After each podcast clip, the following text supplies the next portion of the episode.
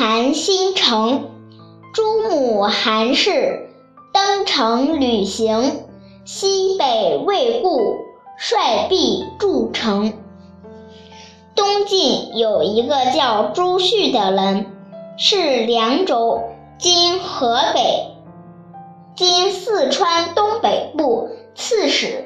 在他镇守襄阳城的时候，前秦蒲坚带兵攻来，旭的母亲韩老夫人亲自走上城头去视察，看到西北角的防御工程，认为不一定十分坚固，就带了一百多个丫鬟和襄阳城的妇女们。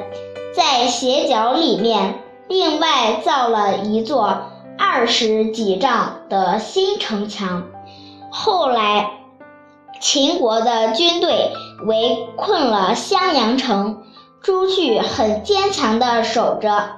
前秦军队的粮草快用完了，就赶紧拼命攻打。